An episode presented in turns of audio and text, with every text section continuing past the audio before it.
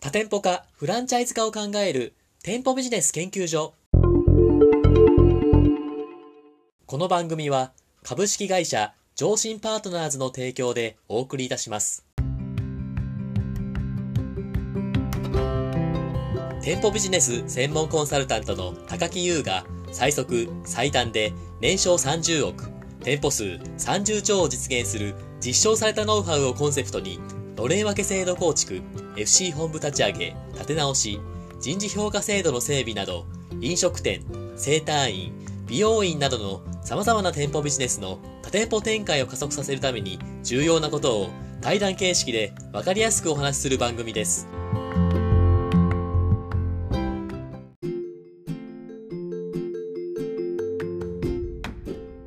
こんにちは。パーソナリティの田村陽太です。配信第84回目となりました。本番組のメインパーソナリティをご紹介します。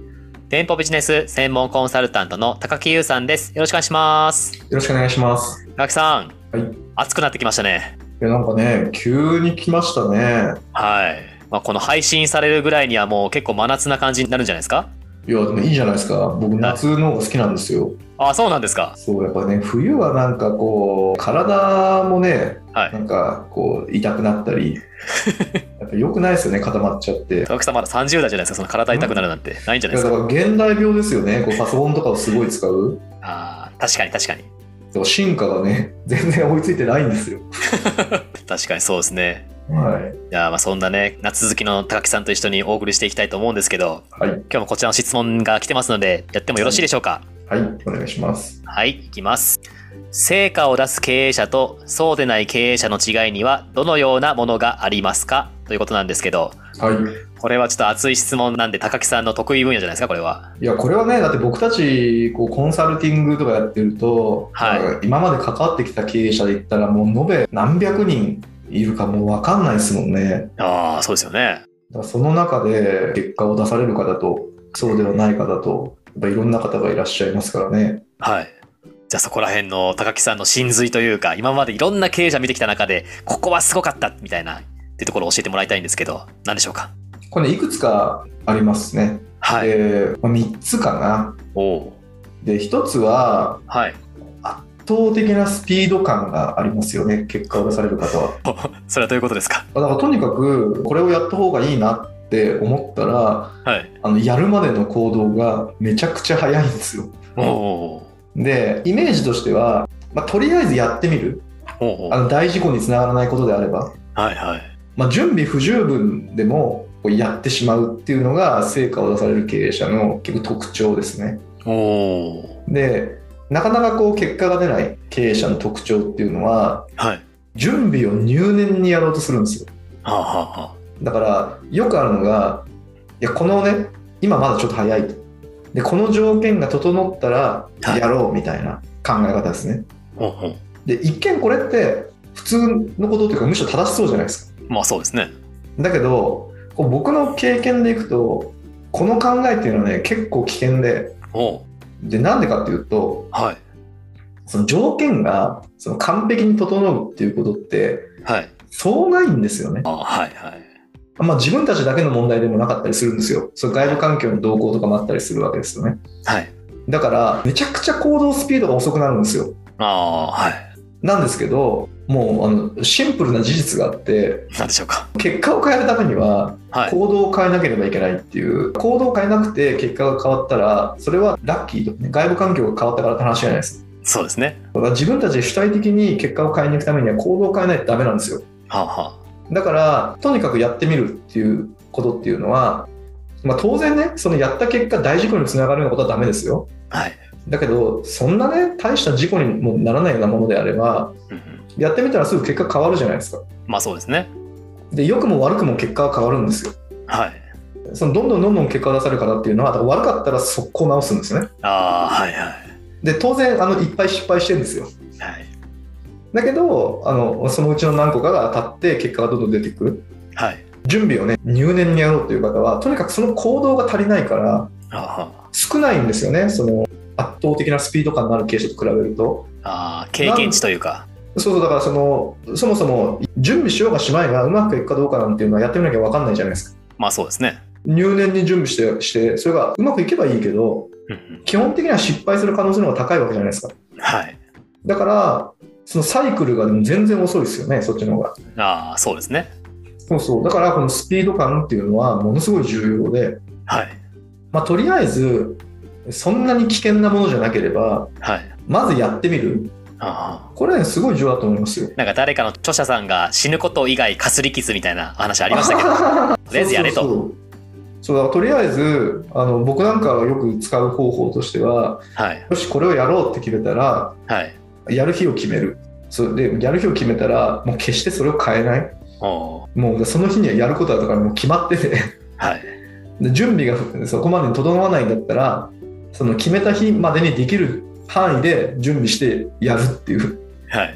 あのこっちの方が絶対いいと思いますね確かにね、僕らもね、ポッドキャストの配信も期日決めてやってますけど、そういうのも大事ですよね。やっぱりこう何かを決めて、もう行動すると。うんうんあの期日決めるって多分ねすごい重要でうん。あのワタミの社長の本がねもう何十年の前に出ててはいはい。で僕はその新卒ぐらいの時にはい。その本読んだんですけどほうほもう本のタイトルがね確かねこう夢に日付をみたいな だから手帳にこう夢書いてそこに日付書けって言うんですよう。あ、そう、達成したい夢ですかあそうそうおーだからいつやんのってことをはい。書くおでーこの後のポイントにもつながっていくんですけどはいあ。のいつやんのって決めたらあのおのずとそこから逆算して今やることがもう勝手に決まるんですねああ、はいはい。これが大切なんですよ。確かにそうですね。だからまあ日付決めるの大事なんですけど、まずはあのやろうと思ったら、今やらない理由は死ぬほどあるんですよね。はいいくらでも探せるんですよ。はい。で大体のことって今やる必要性ってないんですよ。あだから流されていくんですけど、あ、はい。違うんですと。おおもうやろうと思ったら、もう今その瞬間やるべきなんだって いう。おもおうこれは大事なんじゃないですか。ありがとうございます。じゃあ、二つ目は何でしょうかあの2つ目は、はい。今、あの日付から逆算するみたいな話がありましたけど、はい。やっぱりね、この逆算思考っていうのは僕はすごい重要だと思ってるんですよ。おうおうで、はい。これはあのいろんな経営者とコミュニケーションしていて、はい。気がついたんですけど、何でしょうかなかなか結果が出ない方っていうのは、さっきも話した通り、その行動をしないんですよね。はいはい。で、なんでじゃあ行動をしないのかって言ったら、はい。あのね、例えばこの業界はこうだからとか、あうちみたいな中小企業だとどうだからとか、あはい。うちにはそんな優秀な人材がいないからみたいな、はい。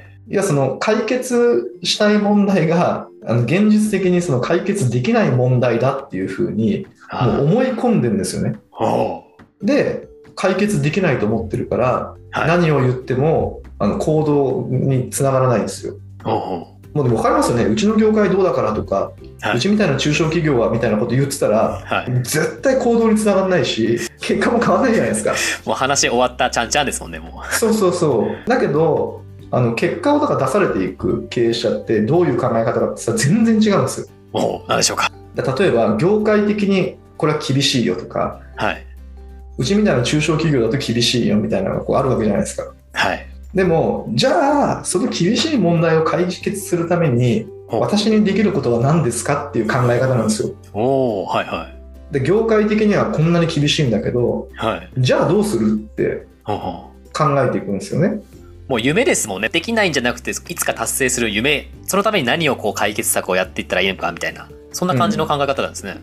そうそうそうでもそれって天と地ほどの違いがありますよね例えば飲食業界とかで言ったら人材採用しにくいわけじゃないですか、はい、そうですね。結果が出ない経営者っていうのは飲食業っていうのは人材採用がそもそも難しい業界であるとはい。で終わるんですよだから行動につながらないはい。でも結果が出る経営者っていうのはじゃあ例えば他の業界からその引っ張っていくためにうちにできることは何なのかとかねその数少ないだからその飲食店で働きたいっていう人をだから他社よりも圧倒的にうちに引きつければいいわけじゃないですかまあそうですね。でそのためにうちにできることは何なのかみたいな考え方あで考えてるんで、あ。はい。まあ、それは諦めてる会社と比べたら全然行動は違うじゃないですか確かにそうですね。でこれは結果出ますよねああ。ありがとうございます。三つ目は何でしょうかあで3つ目ははい。要は考えてる時間軸の長さがだから全然違うほうほなかなかこう結果が出ないタイプの方っていうのはう。はい。やっぱりね目先の痛みを取り除きに行こうとしてるんですよほうほうはい。だからもう時間軸がそれこそ本当ねほぼほぼ1年以内ああ、はでい。ひどいとね1ヶ月とか1週間とかそういう感覚なんですよ、ほうほまあ、今あの飲食店のね人材採用の問題しましたけどう。はい。あの人材採用とかで言ったら本当分かりやすいですよねほうほ。人がいないから人を取りたいうはい。ででも対策ってもうお金かけるしかないじゃないですかまあそうですね。だからそういうことばっかりやってるうん。だけどあのじゃあ結果が出る会社ってどうしてるかって言ったらあの時間軸をね結構長い時間で考えてるんですよああ。だから例えば3年とか5年先を見据えてはい。で今も当然痛いわけじゃないですかまあそうですね。で目先の痛みも取りに行くんだけど3年後にね同じ問題に同じ状況に陥らないために今何をなすべきかほうほっていうことを考えてるんですよう。ほうほで例えばその人材採用で言ったらあの短期的に痛み取るって言ったらもうお金かけるしかないじゃないですかう。まあそうですね。だけど3年後の人材採用の悩みを解消しようと思ったらはい。今できることってたくさんないですか他にああ、確かにその、その方が辞めないために、うちの会社こんなこといいよみたいな情報発信したりとか、それできそうな気がしますね。だから辞めないためにはい。どうするかとかはい。えそもそもこの会社で働きたいと思ってもらうためにえどんな仕組みが必要かとかはい。目先のね痛みの解消にはすぐにはつながらないんだけど、はい。 3年先の痛みの解消には間違いなくつながる取り組みが出てくるじゃないですかまあそうですね。だからそこをやっぱ3年ぐらいで考えてるから目の前の痛みも取りに行くんだけどほうほそこに全てを投入しないんですよううん3年先の取り組みにも力を割いていくからはい。まあこれはあの時間の経過とともにどんどんどんどんすごい差になっていくじゃないですか。はい。だからそこは違いますよね。そうですね。ありがとうございます。はいじゃあ、おさらいすると、スピーディーに行動するのと、逆算思考と、長期的に物事を考えていくみたいな、そういう感じですか。そうですね。あーこれなかなかね、できてない経営者さんいっぱいいると思いますけど、高木さん、これ、やっぱり経営者なんで、日頃の業務に追われちゃうこともあるじゃないですか。はい。そういう3つ今いいことをやっていきたいと思うと思うんですけど、どうやったらそういうマインドに変わっていきますかねポイントありますか高木さんの中で。あでもそれで言ったら、いあの3つ目にはい。要はその3年先を考えるみたいなお話しましたけどはい。多分ここは全てだと思うんですよ。うん。結局その3年先にどうなりたいのかっていうことをちゃんと決めてはい。でそこをに到達するまでにやらなければいけないことっておのずと見えてくるはずなんですよ。でそこを全て洗い出してほうほうえそれぞれの項目に対してえさっきお話ししましたが日付を決めていく、はい。まあ、ここじゃないですか。おーであのこれが大変だからみたいな方もいらっしゃると思うんですよ。はい。でも僕からお伝えしたいのははい。まずそれぐらいの時間をあの確保してやらない限りはい。多分ね悩み解消されないと思いますよああ。はだはって日頃の業務が忙しくてやってきた結果今の状態になってるじゃないですかはい。だから日頃の業務の延長線に解決策はないんですよおー格言だ。